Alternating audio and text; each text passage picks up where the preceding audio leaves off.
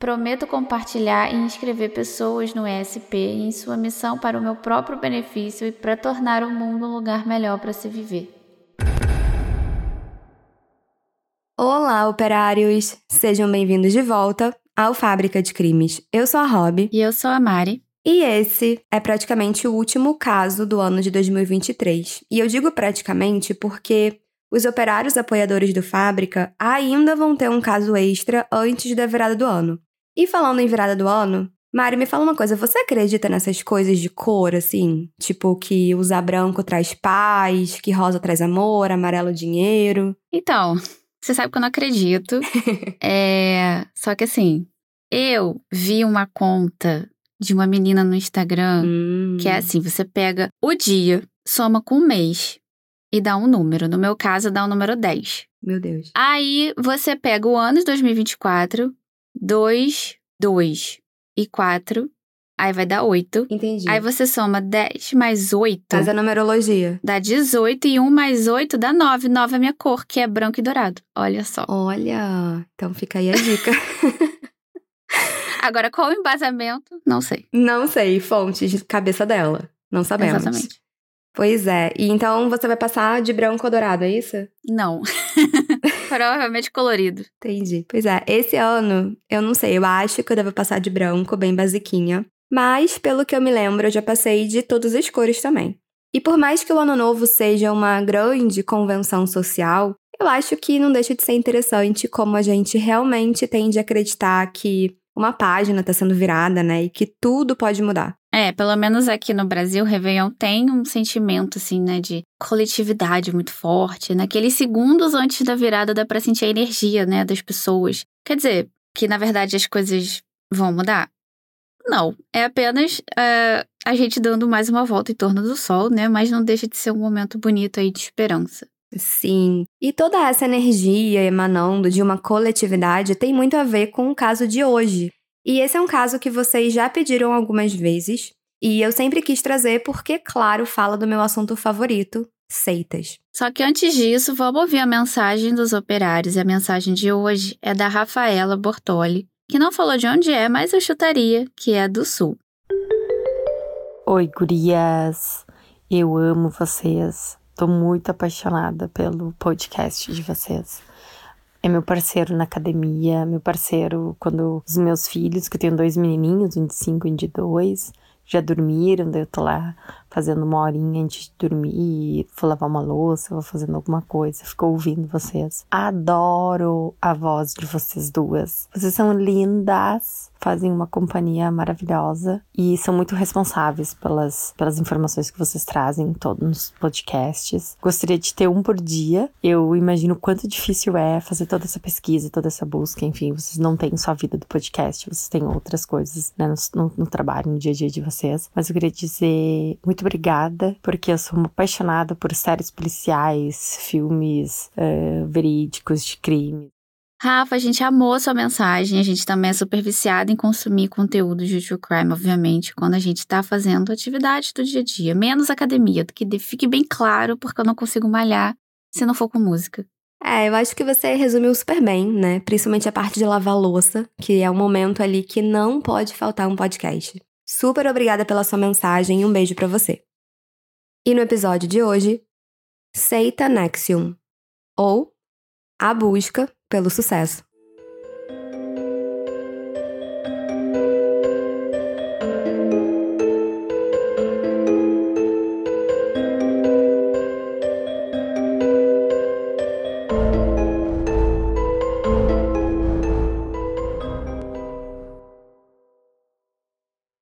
Então vamos lá. O caso de hoje é sobre um homem que dizia ter o QI mais alto do mundo e que usava isso para manipular pessoas dentro de uma seita de autoajuda criada por ele. E a história de hoje é sim sobre a seita Nexium. E eu já vou começar dando nome aos bois e contando para vocês quem era esse homem tão inteligente. Contém ironia, tá, operário? Sim. E o nome desse homem era Keith Raniere. Keith Allen Raniere nasceu em Brooklyn, em Nova York, nos Estados Unidos, no dia 26 de agosto de 1960. Ele era o filho único de James Ranier, que era um executivo da área de publicidade, e de Vera Oskipiko, que era uma professora de dança de salão. O James, né, o pai do Keith, era um homem que se dedicava muito ao trabalho, e isso fazia com que ele fosse um marido e um pai um pouco mais ausente. E mesmo ele trabalhando muito, depois do nascimento do Keith, a família Ranier começou a passar por uma situação financeira um pouco difícil, e esse fato contribuiu para que, em 66, a família se mudasse para Suffern, que também ficava em Nova York, no condado de Rockland. E aí, com toda essa mudança, a relação do James e da Vera, os pais do Keith, ficou mais abalada, né? Ficou complicada. Eles começaram a brigar muito. E quando Keith tinha 8 anos de idade, os pais dele se separaram. Essa separação fez com que a relação do Keith com os pais acabasse se modificando um pouco. Ao mesmo tempo que ele e o pai se distanciaram, ele e a mãe ficaram muito próximos. E apesar disso ser longe do ideal, é uma realidade que a gente vê todos os dias. É muito comum que casais com filhos se separem, e mais comum ainda que os filhos fiquem com a mãe e que o pai se afaste, isso sem dizer nos casos em que o pai simplesmente desaparece. E eu imagino que tenha sido muito difícil para o Keith, que nessa época ainda era uma criança, né, de 8 anos. Com certeza. E quando James saiu de casa, Logo no início, ele até ia ver o filho algumas vezes na semana. Era inclusive ele que levava o Keith para as aulas de artes marciais que ele praticava na época. Mas aos poucos eles foram se distanciando, principalmente depois que o James engatou um novo relacionamento com uma mulher chamada Sidney. E nesse momento, a gente pode dizer que a Vera, a mãe do Keith, virou oficialmente uma mãe solo, né? E o Keith ficou 100% apegado nela. Acontece que, ainda na infância do Keith, quando ele tinha 10 anos, a Vera descobriu um problema no coração. E eu consigo só imaginar como que isso não deve ter desestabilizado eles. Alguns anos depois, quando ele estava com 13 anos, as coisas ficaram ainda mais complicadas porque o estado de saúde da mãe dele piorou muito e ela precisou fazer uma cirurgia no coração. E apesar da cirurgia ter dado certo, a recuperação da Vera foi bem dolorosa e isso causou um desespero no Keith, né, que se viu ali sozinho, criança, né, tendo que cuidar da mãe. E aí a gente já vê mais um trauma na infância, agora adolescência do Keith. Quando a gente pensa na ordem natural das coisas, ninguém espera que um jovem de 13 anos passe a cuidar da mãe, né? Assim, do jeito que ele começou a cuidar dela, mas o contrário, na verdade. Sim. E uma coisa bem curiosa sobre o Keith é que, apesar de toda essa situação complicada, né, dentro de casa, ele era considerado uma criança prodígio. Então, pelo que a gente pesquisou, com um ano de idade, ele já falava frases completas. Com dois anos, ele já estava lendo. Aos 11 anos, ele foi campeão de judô na costa leste dos Estados Unidos. E aos 12 anos, ele aprendeu toda a matemática do ensino médio, em menos de um dia. E aí, aos 13, ou seja, no ano seguinte, ele aprendeu matemática que davam na faculdade. Também aos 12 anos, ele aprendeu a tocar piano, tocava vários instrumentos. E assim, o mais doido disso tudo é que ele aprendia tudo isso sozinho, então ele era extremamente autodidata. Realmente esse ponto é muito interessante porque todos eles, junto com o fato dele cuidar da mãe, coloca o Keith numa categoria de quase adulto, né? Uhum. E ele tinha conhecimentos de adulto e exercia ali um papel de cuidador, né, com a mãe. Então ele levava a mãe nas consultas médicas e sempre incentivava ela a se cuidar. O problema é que, com o passar dos anos, a Vera começou a entrar em um estado de depressão profunda e começou a ter problemas com bebida. E claro, ver a mãe naquele estado afetou muito Keith. Por conta de todos os problemas com a mãe e por ser diferente dos outros jovens, o Keith passava a maior parte do dia dele sozinho ou com a mãe. E isso acabou afetando o relacionamento dele com outras pessoas, principalmente com adolescentes da idade dele. Então, por exemplo, durante todo o ensino médio, que é geralmente um momento de grande sociabilidade, o Keith costumava passar o dia em casa, ele só saía para ir para a escola então ele acabou não fazendo nenhuma amizade. Mas de toda forma, no colégio ele se destacava. E ele completou a nona série e depois foi transferido para um outro colégio, a Rockland County Day School, para poder fazer o equivalente ao primeiro e segundo anos do ensino médio. E ele acabou saindo um ano antes, ou seja, ele não fez o último ano porque ele basicamente já sabia tudo. No dia 30 de junho de 77, quando Keith tinha 17 anos, o diretor da escola dele escreveu uma carta declarando o seguinte sobre o Keith. Aluno brilhante de matemática e ciências e certamente um estudante adequado de humanas. Na carta, o diretor também dizia que o Keith já estava indo muito bem preparado para a faculdade e que tinha superado todos os aprendizados da escola em matemática e ciências. Pois é. Por isso, quando ele ainda tinha 17 anos, ele saiu de casa para poder ingressar numa faculdade de matemática e ciências de alto nível chamada Instituto Politécnico Rensselaer, que ficava em Troy, em Nova York. Tá, mas como é que ficou a situação da mãe dele? Porque ele vivia para cuidar dela e agora ele estava indo morar em uma outra cidade para focar pela primeira vez nele. É, olha, não foi fácil. Basicamente ele ficava em Troy e só conseguia voltar para casa nas férias. Um ano depois de ele ter começado a faculdade, mais precisamente no dia 13 de dezembro de 78, quando faltava uma semana para as provas finais dele, o Keith recebeu a triste notícia do falecimento da Vera, que nessa época só tinha 47 anos. E eu nem preciso dizer que o Keith ficou arrasado com a morte da mãe e levou um tempo para conseguir digerir tudo. E nisso, os anos foram se passando. Em 1988, o Keith, agora com 28 anos, fez um teste de QI chamado Mega Test, que era produzido pela empresa The Mega Society, e aqui eu acho que já é o início de umas coisas mais suspeitas aí envolvendo o Keith. E eu dei uma olhada nessa empresa, é, The Mega Society, e em resumo eles dizem ser uma sociedade de alto QI, aberta a pessoas que obtiveram pontuação no nível 1 em 1 milhão, em um teste específico de inteligência geral chamado Mega Test.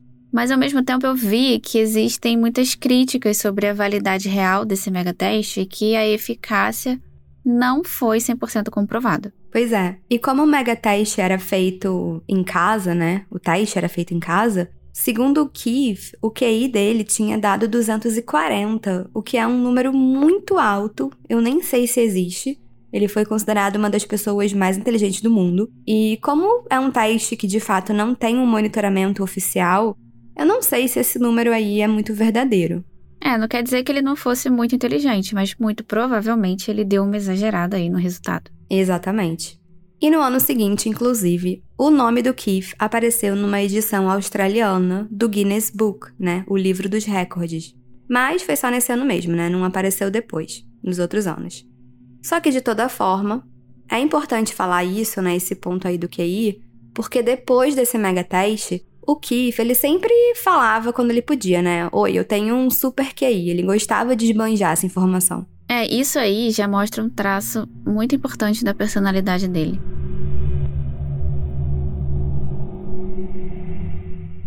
Em 1990, o Keith fundou uma empresa chamada Consumers Byline Incorporated, ou CBI.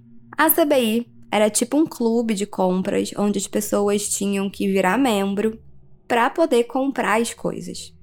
E aí dentro da CBI tinha o que ele chamava de membro e afiliado. A diferença basicamente é que os membros pagavam uma taxa de adesão e aí depois uma taxa mensal para participar dos vários programas de compras, e os afiliados eles ganhavam comissões em cima das assinaturas que eles vendiam e em cima das mensalidades pagas pelos membros, o que é um pouco esquisito, né? É, bem esquisito. Na verdade, eu diria ilegal, porque isso claramente era um esquema de pirâmide. Sim, isso mesmo. E é engraçado porque a CBI, ela cresceu muito. E muito pouco se fala dela, né? Toda a atenção da mídia em cima do Keith, hoje em dia, é muito centrada na seita da Nexium, né? Que a gente ainda vai falar mais nesse episódio. Só que antes disso, sim, ele teve ali um verdadeiro esquema de pirâmide disfarçado do que ele chamava de empresa multilevel, né? Empresa de múltiplos níveis, entre aspas. Aliás, operários, a gente quer aproveitar para fazer esses parênteses aqui no episódio sobre um assunto que a gente sempre quis falar com vocês, que são esses esquemas de pirâmide aqui no Brasil. Então, fiquem alertas. Muitas vezes a promessa de ganho financeiro parece irrecusável, né? E tudo que você precisa fazer é pagar aí uma taxa pequena, é, chamar alguns dos seus amigos para participar, mas esses esquemas, assim, são ilegais. É o chamado crime contra a economia popular. Sim, isso é importantíssimo, operários. E é claro que uma pirâmide financeira, ela não vai sair por aí usando esse termo, né? Pirâmide. Geralmente, as pessoas por trás do esquema usam terminologias que dão a falsa impressão de coletividade. Um bom exemplo é um esquema que eu já fui convidada a participar anos atrás e que na época, não sei se existe ainda, mas se chamava Mandala de Mulheres ou Tear dos Sonhos. E a palavra mandala associada a mulheres, claro que é muito mais convidativa do que é a palavra pirâmide, né? Pirâmide financeira. Mas não se iludam, é a mesmíssima coisa. E o pior é que as pessoas por trás dessa mandala ou terra de mulheres usam justamente dessa falsa ideia de empoderamento, elas usam uma causa que é importante para simplesmente pegar o dinheiro das pessoas. Pois é, então atenção, principalmente operários mulheres, né, com essas mandalas. Se alguém chegar para você falando que não é uma pirâmide, que é uma economia circular de mulheres, que vai girando, né? E aí usa uma terminologia bastante holística, tipo mulher faísca, mulher água, fuja. Porque no final do dia, essa conta não vai fechar, é pirâmide. Mas bom, fechando aí esse parênteses, né? A empresa CBI do Keith era justamente uma pirâmide. E até o esquema quebrar, ele conseguiu atrair muitos, muitos membros. Um ano depois da fundação do CBI, o Keith, ele estava um dia fazendo uma palestra num hotel chamado Hotel Rochester para novos membros. E nessa palestra ele conheceu uma mulher chamada Tony Natalie. E a Natalie, naquela época, era casada e foi até o marido dela que incentivou ela a ir até o hotel para conhecer o Keith. E assim, ela ficou completamente encantada por ele ela achou ele um dos homens mais inteligentes que ela já tinha conhecido, né? Lembrando que ele fazia questão de sempre pontuar isso. E eu acho que foi mais ou menos ali nesse momento que foi se criando uma aura mística em torno da figura do Keith. Como assim aura mística? Aconteceu algo místico, né? Entre ele e a Natalie? Então, mais ou menos. A história contada é que o Keith, ele fez com que a Natalie parasse de fumar num piscar de olhos. Isso porque o Keith, ele percebeu que ela fumava, né, por conta do cheiro de cigarro. E aí ele perguntou se ela tinha vontade de parar de fumar e ela respondeu que sim. Aí então ele teria levado ela para uma sala e eles ficaram conversando lá sobre coisas que deixavam ela ansiosa. E aí ele teria tocado na mão dela em alguns pontos ali, né? Pontos de gatilho que ele chamou. Aí ele falou que isso ia ajudar a diminuir a ansiedade dela, fazendo com que ela não sentisse mais vontade de fumar. E pronto, resolvido. E um detalhe curioso é que quando a Natalie saiu dessa sala aí, ela imaginou que tinha ficado lá por uns 15 minutos. Mas o marido dela, que na época estava esperando do lado de fora, disse que ela e o Keith ficaram lá dentro por mais de duas horas. É, isso é bizarro, porque assim, não, né? O Keith não fez ela simplesmente parar magicamente de fumar tocando em pontos mágicos da mão dela. Mas isso já mostra pra gente mais um traço da personalidade dele, que parece ter muito a ver com manipulação, né? É, o fato de entrar na mente da pessoa e fazer ela acreditar em alguma coisa. Sim, a gente consegue ver aos poucos se delineando um Keith que se achava o mais inteligente de todos, né? O solucionador de problemas do mundo. Mas se fosse só isso, estaria tudo bem, tudo maravilhoso. O problema é que isso foi escalando para coisas mais perigosas e que vocês já vão entender. Paralelamente a isso, a Natalie ficou tão encantada com o Keith que eles se tornaram muito próximos. Eles passavam horas conversando no telefone. E aí ela eventualmente acabou se divorciando e começando um relacionamento amoroso com Keith. Em 92, ela se mudou para Albany, que era onde ficava a sede da CBI, para poder ficar mais perto do Keith e começou a trabalhar na empresa. E a pirâmide financeira da CBI durou mais ou menos quanto tempo? Porque eu imagino que em algum momento quebrou, não? Uhum. No auge da CBI, o Keith ele chegou a empregar efetivamente 150 pessoas. Mas ele conseguiu acumular nos Estados Unidos mais de 200 mil membros. Segundo fontes da revista Forbes, em 93, o Keith ganhava em torno de 19 dólares mensais a cada novo membro e já tinha vendido mais de um bilhão de dólares em bens e serviços. E se isso é muito dinheiro hoje em dia, imagina lá nos anos 90. Só que com o auge veio a queda. Nesse mesmo ano de 93, a CBI começou a ser investigada em mais de 20 estados como sendo um esquema ilegal de pirâmide. E isso aconteceu depois que muitos membros perceberam que estavam perdendo e não ganhando dinheiro. Last May, when the company was accused of being an illegal pyramid scheme that uses unfair sales practices to sign up new members.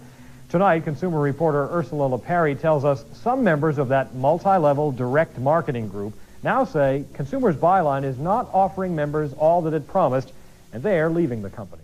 Uma companhia foi acusada de ser um esquema de pirâmide que usa práticas ilegais de mercado para atrair novos membros.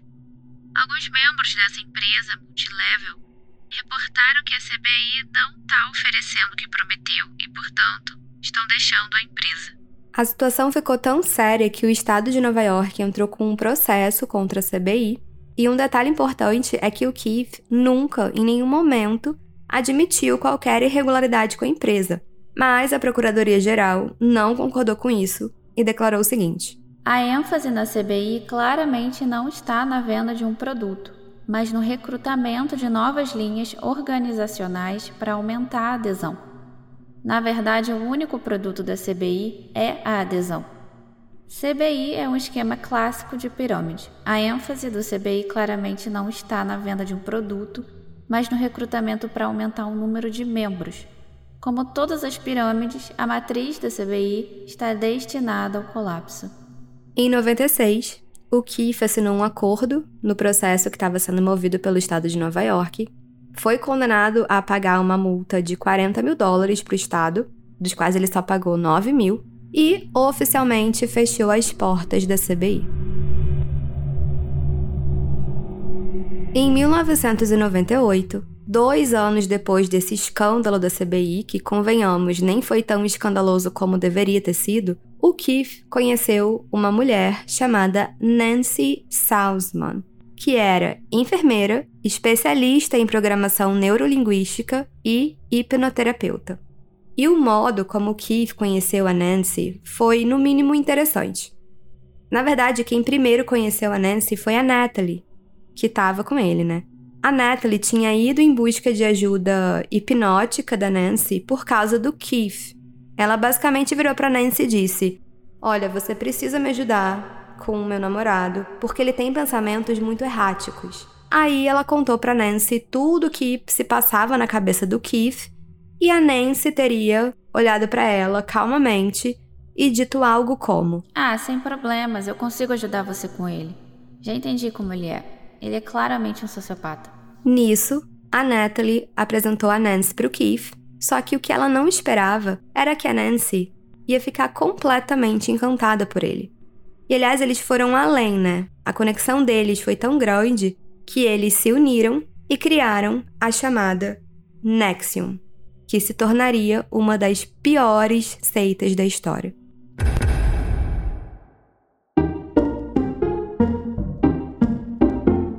Olá, operário!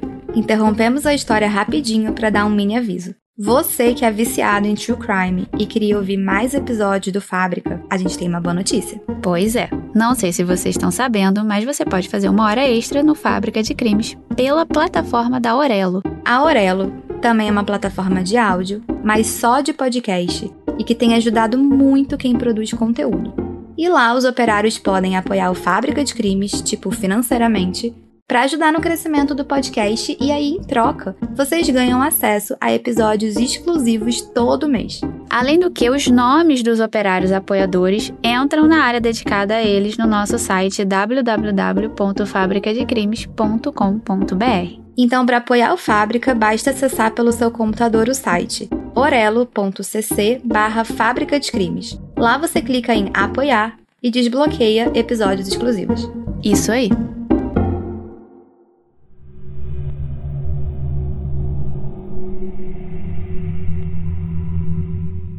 E Operários tem muita coisa para ser dita da Nexium e de todos os subgrupos dela, então prestem atenção porque vão aparecer muitos nomes, então por favor não se percam. Começando, obviamente, pela própria Nexium. A Nexium era um grupo, na verdade uma seita, né, que se dizia ali de autoaperfeiçoamento. Então, a ideia central dela não fugia muito do esquema de pirâmide da CBI, né? Mas a proposta dela era fazer com que os membros tivessem sucesso na vida. A pegada era um pouco mais de coach, sabe? Cara, e de onde que eles tiraram esse nome, Nexium? Então, o nome Nexium foi escolhido pelo Keith como uma referência ao sistema de servidão por dívida da época lá do Júlio César. E aqui é considerado Nexum a pessoa que prestava serviços como uma garantia de que ia pagar uma dívida, e a pessoa que recebia os serviços do Nexum era chamada de mestre. E o mestre, ele basicamente estava autorizado a exigir serviços de maneira indefinida. Inclusive, esses serviços podiam incluir coisas como serviços sexuais. E dentro da Nexium tinha um programa chamado Executive Success Programs, ou ESP, que eu vou chamar aqui para facilitar, e o ESP era um programa para ajudar pessoas com os seus medos do dia a dia. Então, ajudava as pessoas a enfrentar os seus problemas com sabedoria, a descobrirem o seu real valor na sociedade, ou seja, ajudar as pessoas a serem melhores, seja lá o que isso quer dizer, né? Fora o ESP, tinham vários cursos e classificações de membros, né, com base em faixas com cores diferentes. Então, essas faixas eram classificadas da seguinte forma: a branca eram para os estudantes, a amarela para os treinadores, laranja para os inspetores e verde para os inspetores sênior. E as pessoas pagavam para fazer esses cursos, e aí, conforme elas iam concluindo, iam aumentando de categoria e ganhando faixas de cores diferentes, uma coisa bem estilo judô, assim. E cada cor de faixa representava um nível e as pessoas iam cada vez mais investindo nesses cursos até tentar atingir o objetivo final, que era um estado ali de iluminação total. Só que, como vocês podem imaginar, ninguém nunca conseguia alcançar o último estágio de iluminação total, né? Ninguém além do Keith.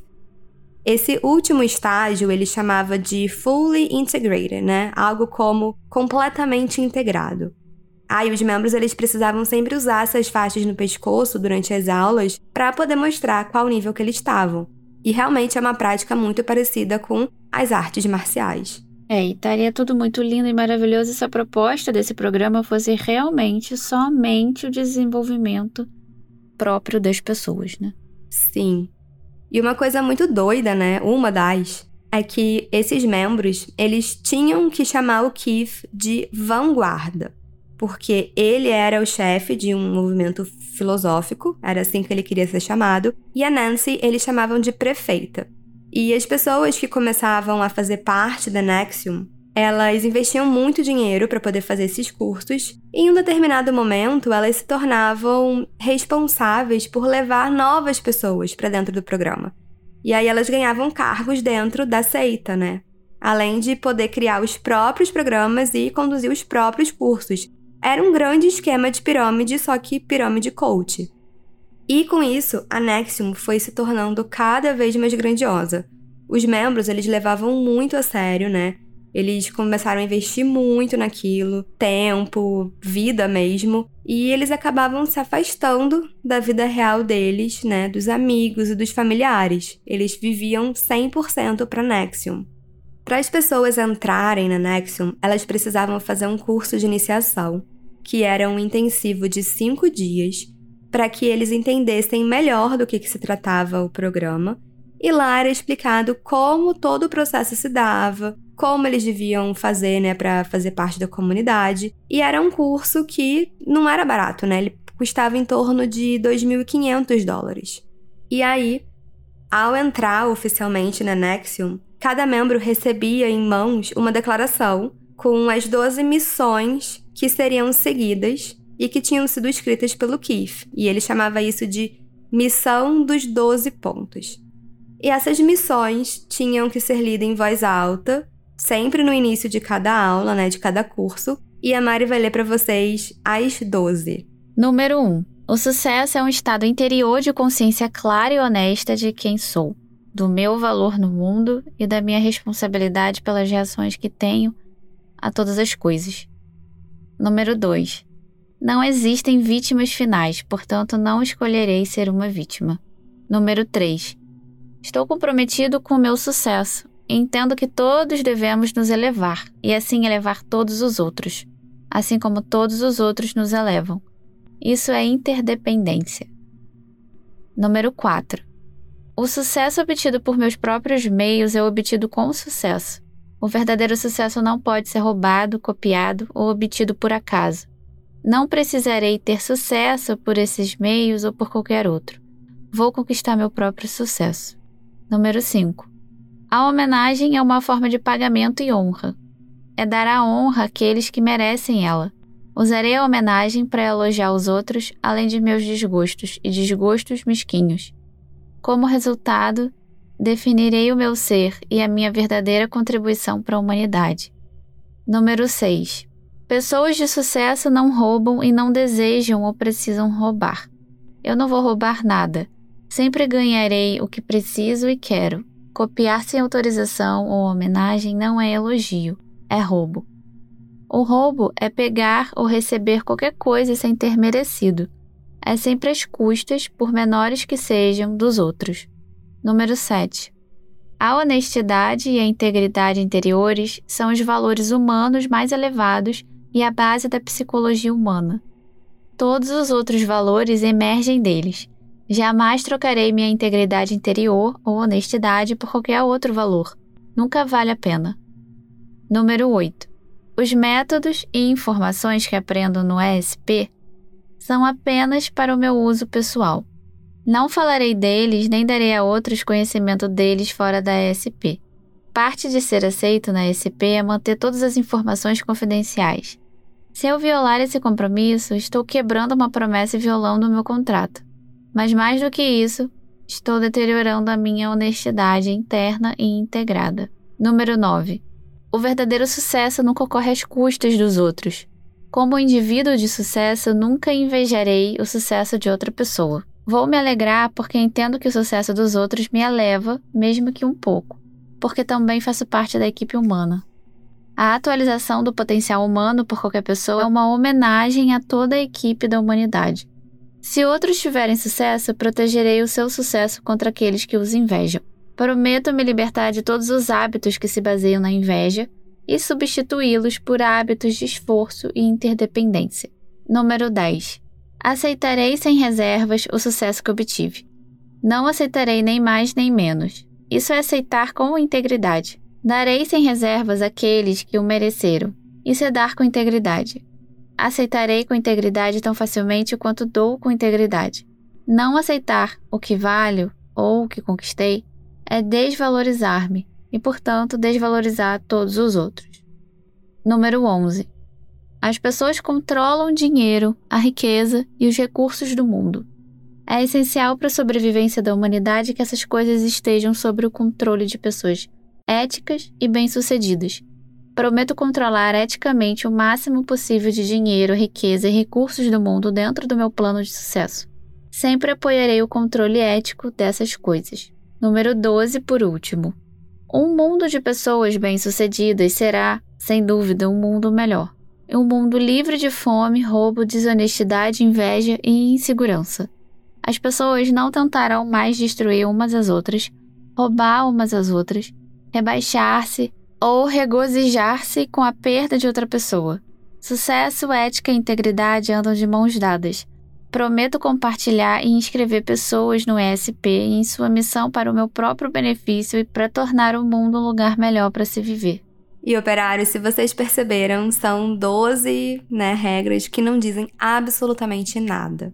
Mas, né, enfim.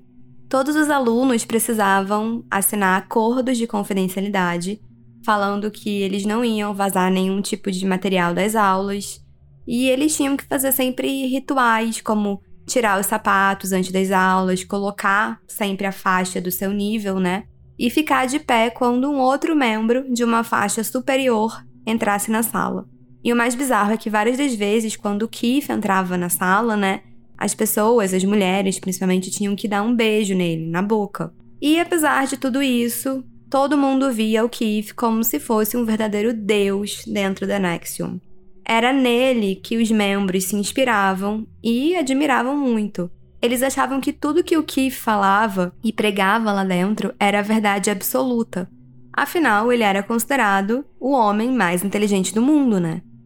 E esse homem, ele foi ficando tão doido que ele começou a dizer que a Nancy, que era judia, né, por ser judia, ela tinha sido Adolf Hitler em uma vida passada e que ela devia então vigiar todos os crimes que ela tinha cometido quando era Hitler, fazendo tudo o que ele mandasse ela fazer. Então, ele fazia a cabeça dela, dizendo que só ele podia ajudar ela a se libertar dos ataques que ela cometeu em outra vida. E a Nancy acreditava que o Keith realmente estava salvando a vida dela e jurou obedecer ele para o resto da vida. Então, assim, ele tinha mesmo esse dom de fazer uma lavagem cerebral nas pessoas. E por ele ter essa fama aí de ter um QI muito alto, as pessoas realmente achavam que o que ele falava era a única verdade absoluta. E o Keith, ele não era bobo, ele buscava sempre pessoas poderosas, com muito dinheiro, para poder investir e propagar cada vez mais a Nexium. E ele conseguia, né? A Nexium se espalhou pelos Estados Unidos, pelo Canadá e pela América Central. Alguns famosos e pessoas da alta sociedade se tornaram membros, né?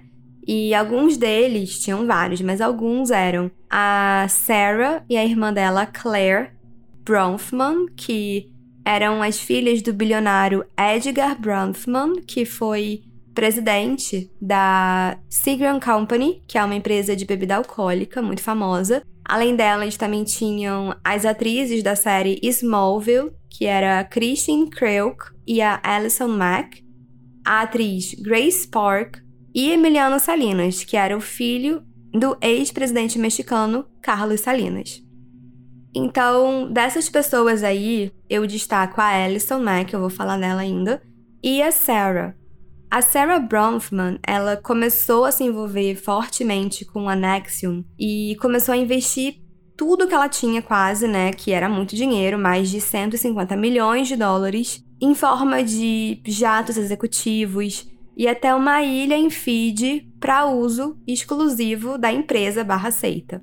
A Sarah chegou a levar o Keith e a Nancy para viajar com ela numa visita ao Dalai Lama na Índia e juntos eles chegaram a fazer um evento bem grande da Nexium lá na Índia. Então tem uma foto icônica que é o Keith junto com o Dalai Lama e óbvio que isso foi muita propaganda positiva para eles. A Sarah, ela financiava, né, muito a empresa. E com isso ela acabou se tornando executora legal do Keith, mas mais que tudo, um grande banco para ele. E ela chegou também a contratar advogados, né? Vários advogados que sempre atuavam defendendo a Nexium contra os processos que iam pipocando aos poucos.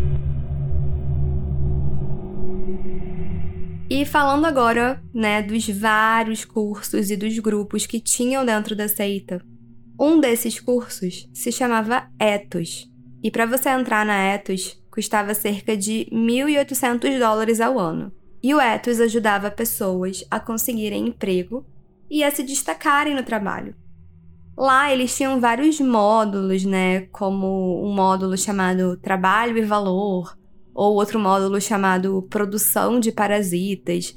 Bem genéricos, né? Mas enfim, o membro do Ethos, que era inscrito nesse curso, ele podia fazer quantas aulas ele quisesse no dia, e as aulas eram ministradas por treinadores, que eram membros da Nexium, que tinham faixa na cor amarela, ou inspetores que tinham a faixa laranja. E esses treinadores que tinham a faixa amarela tinham que trabalhar num determinado número de horas, né, por semana, sem remuneração, e ainda por cima tinham que pagar pela adesão ao Etos se quisessem continuar trabalhando como treinadores. Pagar para trabalhar, né? Exatamente.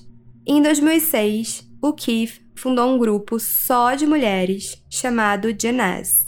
E esse grupo era voltado para o empoderamento feminino e como as mulheres deviam se portar na sociedade. Então, no antigo site da Genés, que já não está mais ativo, esse grupo era descrito da seguinte forma: JNES é um movimento de mulheres que facilita uma exploração contínua do que significa ser mulher. Através do diálogo aberto e do desenvolvimento de amizades, a JNES envolve mulheres de todo o mundo e permite a elas descobrir a verdadeira essência da feminilidade.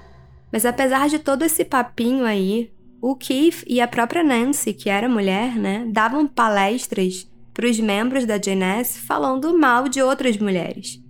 Eles falavam coisas do tipo que mulheres tinham que aceitar abusos cometidos pelos homens, porque era da natureza deles fazer essas coisas. O Keith dizia que as mulheres eram egocêntricas, egoístas e que sempre se apresentavam como vítimas. E para participar da Janess não era nem um pouco barato, custava cerca de 5 mil dólares, e com esse valor você tinha acesso a 11 workshops em 8 dias. Uma das líderes desse grupo era a atriz Alison Mack, né? A atriz de Smallville. E ela tem inclusive um vídeo no YouTube que ela gravou em 2013 e num trecho desse vídeo, ela dizia mais ou menos o seguinte: Eu diria que trabalhar para Jane foi a coisa mais gratificante com um propósito que eu já fiz. Ver todas aquelas mulheres envolvidas na Jane se transformarem completamente, se transformarem e evoluírem de uma forma que é tão pura. É um grande privilégio ver que a vida dessas pessoas girou em 180 graus. Elas realmente sentiram que isso tudo era o que elas tinham e tudo o que elas podiam fazer, e depois que passaram pela JNS e começaram a trabalhar conosco e nossa comunidade, é como se uma outra vida tivesse nascido. Bom, e como tinha esse grupo aí de mulheres, né? O Keith decidiu criar em 2011 um grupo só de homens chamado The Society of Protectors, ou SOP, que seria algo do tipo a Sociedade dos Protetores, né? E a finalidade desse grupo era ensinar os homens a serem melhores com as mulheres e fazer com que eles se tornassem homens com caráter. E os membros do SOP tinham que dar quantias de até 1.500 dólares, numa forma ali de garantia. E como era uma garantia, eles tinham que fazer tudo o que era mandado para poder ter esse dinheiro de volta. Caso contrário, esse dinheiro da garantia ficava com o Keith. Eles também participavam de uma atividade muito bizarra chamada Readiness Drills, que traduzindo seria algo como exercícios de prontidão. E essa atividade servia basicamente para deixar esses homens em alerta, né, em estado de emergência, para caso algum outro membro desaparecesse. Lá dentro da Nexium também tinham sessões de terapia que foram criadas pelo próprio Keith, né? Se chamavam Exploration of Meaning, né, exploração de significado, em que os membros que estavam em níveis mais altos de faixas, eles agiam como se fossem professores e davam uma espécie de consultoria para os membros que precisassem de algum tipo de ajuda emocional.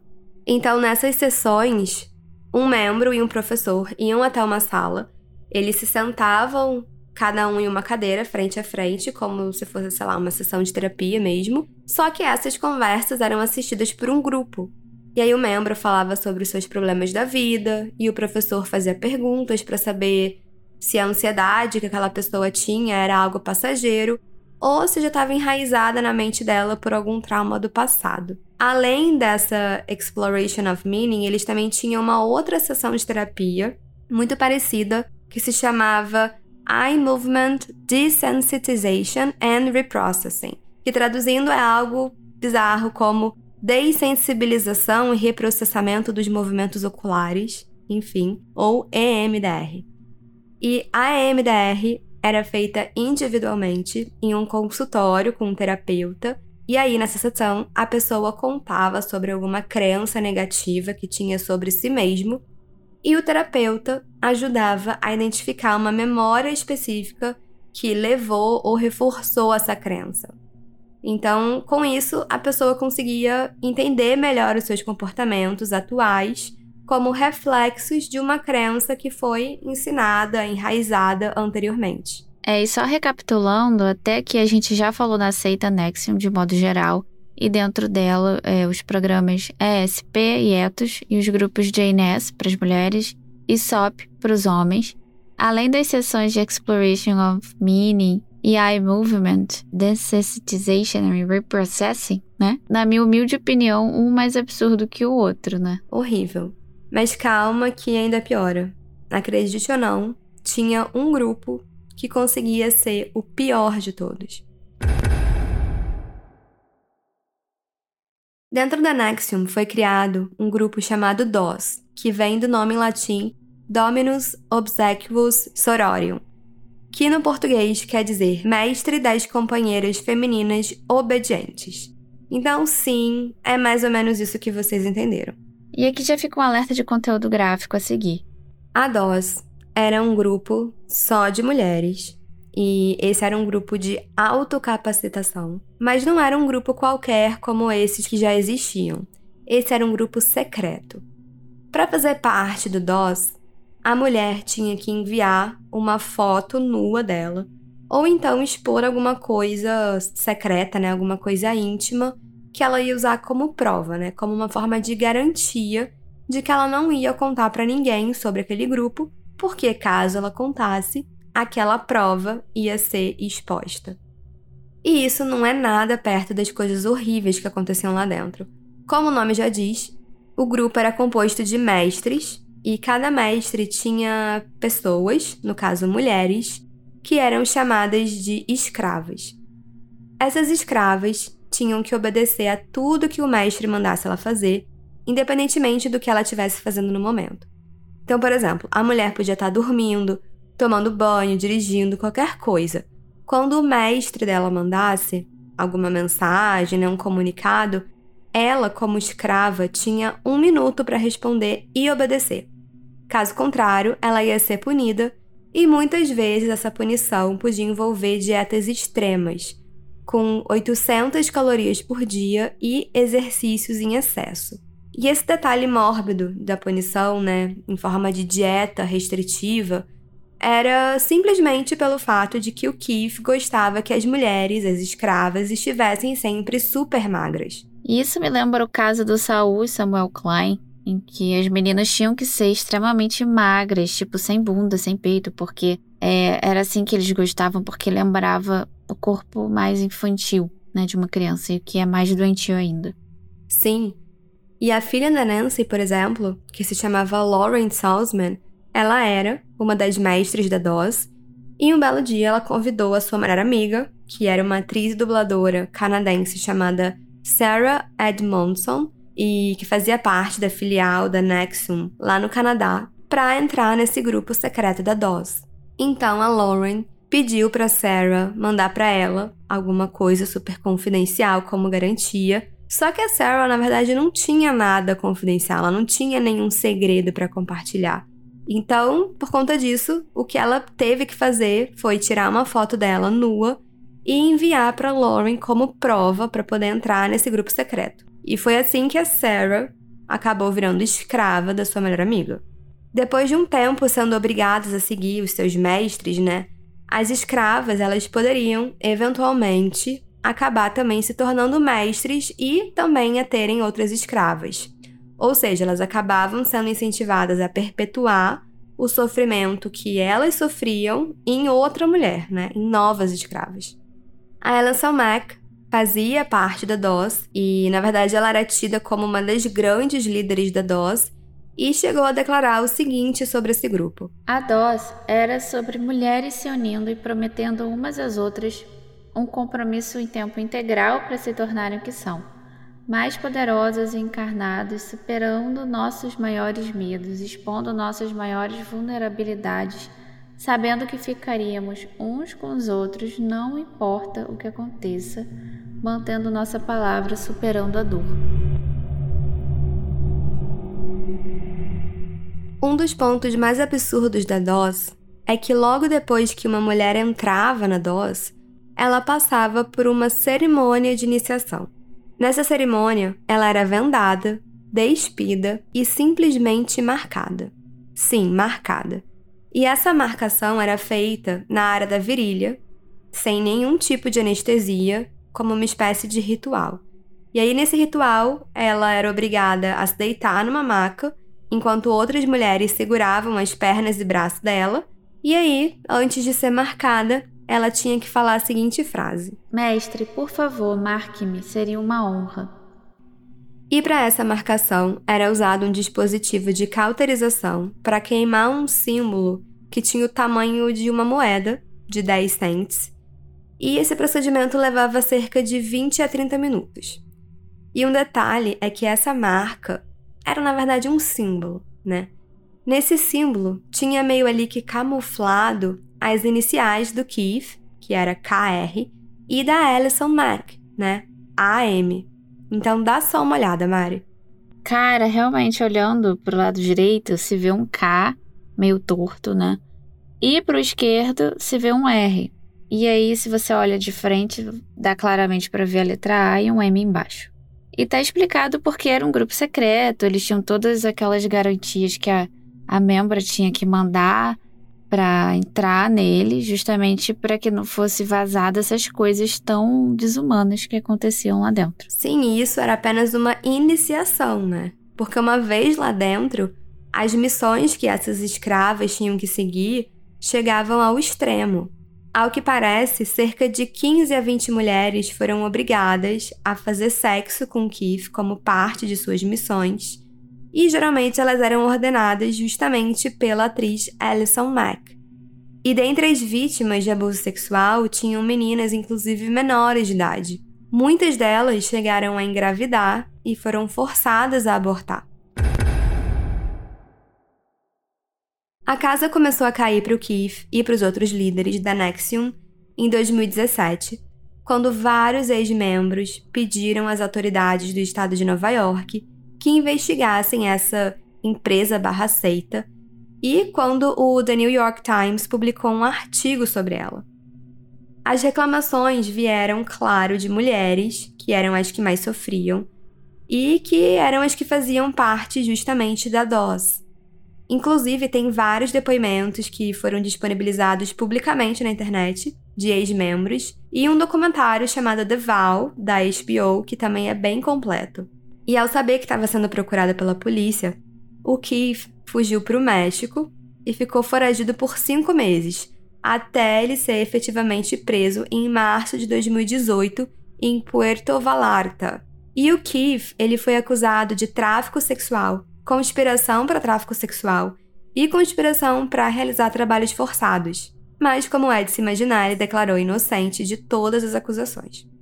O julgamento oficial aconteceu em junho de 2019 por um júri do Brooklyn, lá em Nova York, e o Keith foi considerado culpado de todos os crimes, inclusive de outros citados lá, como extorsão, conspiração de trabalho forçado, fraude eletrônica, e em 27 de 2021, ele foi formalmente condenado a 120 anos de prisão, a pagar indenização para 21 vítimas no valor total de 3,4 milhões de dólares, e atualmente ele cumpre pena em uma prisão em Tucson, no Arizona. E aí, só a título de curiosidade, no ano passado, em 2022, o Keith ele foi agredido por um detento chamado Maurice Withers dentro da prisão. E o Maurice ele cumpria uma pena de 18 anos por tráfico sexual. Então, segundo informações, o Keith estava no refeitório por volta ali das 6h50 da manhã, em 26 de julho, quando o Maurice deu um soco na cabeça e no rosto dele. E aí, de acordo com as notícias, o Keith não revidou a agressão, mas também não se sabe o motivo que levou o Maurice a fazer isso. E aí, pelo que se sabe, também o Keith ficou com o olho roxo, inchado, náusea e tontura por mais de uma semana. Ele chegou a pedir aos agentes penitenciários bolsas de gelo para poder tratar o inchaço, mas isso foi negado. E a gente vai encerrar esse episódio falando um pouco das outras pessoas da seita que não eram Kiss, mas que também exerciam um grande papel de controle e liderança. São elas: Alison Mack, Nancy Salzman, a sua filha Lauren Salzman e Claire Bronfman. a gente já adianta que todas fizeram algum tipo de acordo judicial. Pois é, em 2018, no mesmo ano que o Keith tinha sido detido, a Alison Mack, ela também foi presa ao se declarar culpada pelas acusações de extorsão e conspiração relacionadas com os esforços para tentar levar as mulheres para dentro da Nexium. E ela corria um risco de pegar uma pena de 17 anos de prisão, mas aí, por conta de acordos, ela acabou sendo condenada a 3 anos de prisão e ganhou a liberdade em junho desse ano, 2023. Em setembro de 2021, a Nancy Salzman foi condenada a três anos e meio de prisão e os promotores acusaram ela de estar envolvida no roubo de identidade de pessoas que criticavam a seita e na invasão de contas de e-mail dessas pessoas durante os anos de 2003 a 2008. E ela também foi acusada de adulterar fitas de vídeo que mostravam ela ensinando cursos na Nexium antes que essas fitas fossem entregues para as autoridades policiais e judiciais. A Nancy se declarou culpada dessas acusações, mas afirmou que não tinha nenhum envolvimento com a DOS, e muito menos com as coisas bizarras que aconteciam nesse grupo. Ela começou a cumprir pena no dia 19 de janeiro de 2022, mas com menos de 20 meses depois da prisão, a Nancy entrou com um pedido para o juiz federal do Brooklyn, pedindo que ela fosse liberta imediatamente depois que ela alegou que estava esperando aí para fazer uma ressonância magnética por conta de um potencial câncer. Ela então foi transferida da penitenciária que ela estava para uma casa de recuperação em Pittsburgh, na Pensilvânia, e de acordo com as informações mais recentes, ela vai ser liberta aí por volta do dia 17 de junho do ano que vem, 2024. Em 2018, a Lauren Salzman, filha da Nancy, foi presa sob acusações de conspiração, incluindo tráfico, trabalho forçado e extorsão. Ela se declarou culpada de alguns dos crimes e tentou evitar o julgamento.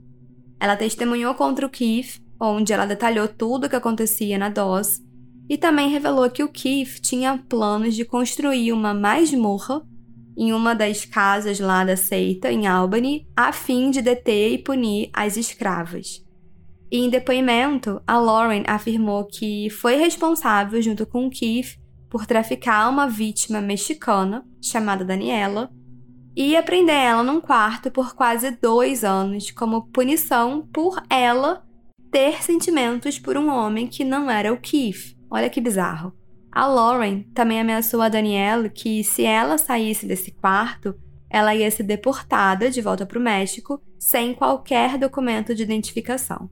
Mas, como ela entregou muito dos esquemas da DOS, ela acabou sendo beneficiada e, em 28 de julho de 2021, ela recebeu uma sentença que não envolvia pena de prisão e uma sentença de cinco anos de liberdade condicional. E, por fim, em julho de 2018, a Claire Bronfman foi indiciada por extorsão, roubo de identidade e lavagem de dinheiro. Em 2019, ela se declarou culpada de duas das acusações e foi condenada no final a seis anos e nove meses de prisão em uma penitenciária federal de segurança mínima na Filadélfia. Bom, operários, esse foi o caso de hoje. E eu sei que quando a gente conta assim tudo de uma vez, parece muito inacreditável, né, que tanta gente tenha caído no papo aí da Nexium, mas a gente tem que levar em conta que o que eles faziam era justamente explorar a vulnerabilidade das pessoas que acreditavam que iam conseguir a iluminação fazendo parte daquilo. É por isso que fica o nosso alerta mais uma vez para vocês não caírem nessas falsas promessas de sucesso. Porque a verdade é que todo mundo erra. Não existem pessoas superiores ou mais iluminadas. Eu sei que às vezes parece, mas não. A gente não pode se deixar enganar por isso. E todo mundo tem o um lado bom e o um lado ruim. E se alguém alega ser 100%, desconfie. Desconfie, porque com certeza tem caroço nesse angu. E enfim, eu espero que vocês tenham gostado desse caso. Lembrando que todas as fotos já estão disponíveis no Instagram do Fábrica, o arroba podcast Fábrica de Crimes, e que tem casos novos todos os dias, primeiro e 15 do mês, e casos extras todo mês, exclusivos para apoiadores. Isso aí.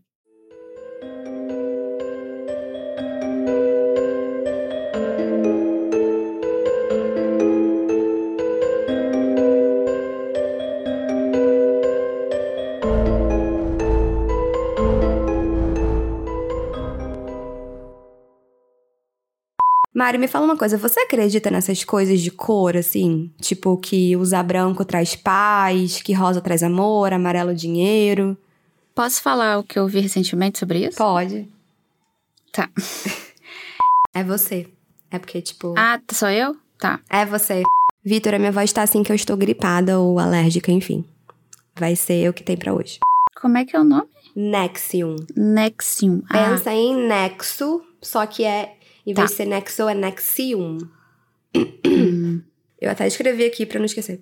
Era inclusive ele que levava o Keith pra aula de artes de massa. uma causa que é importante de mulheres ajudando outras mulheres de economia. É, né, de economia. Isso é bizarro, porque assim. Não. É tipo assim, porque Ah, tá, tá, não. tá. O que né, tipo ênfase. tá, ok. A ênfase na CBI claramente não está à venda. Não está na venda. de- Ai, que susto você tá pagando esse negócio. Era um programa pra ajudar programas. E a Mari vai ler pra vocês as 12. Tá que pariu. Ai, tá. Vai, vai falando. Um, não sei o que lá, não sei o que lá. Dois. Ok. Não, e assim, é ótimo, porque nada faz sentido, né? Porque é uma seita. Seita não faz sentido. Então, assim, foi uns trem que sem pé nem cabeça, sabe? Ai, eu odeio essa palavra. Ou regozijar, regozijar-se. Nossa, que ódio. Pior que arca arcabouço jurídico. Peraí. Além dessa Exploration of Meaning, eles também tinham uma outra sessão de terapia muito parecida que se chamava Eye Movement Desensiti Dance de Desensitization. Desensi desensitization. Desensitization. Desensit ISOP para os homens. Além das sessões de Exploration of Meaning e Eye Movement Desensitization. Eu tenho que falar isso aqui, não, né? Este podcast foi editado por Vitor Assis.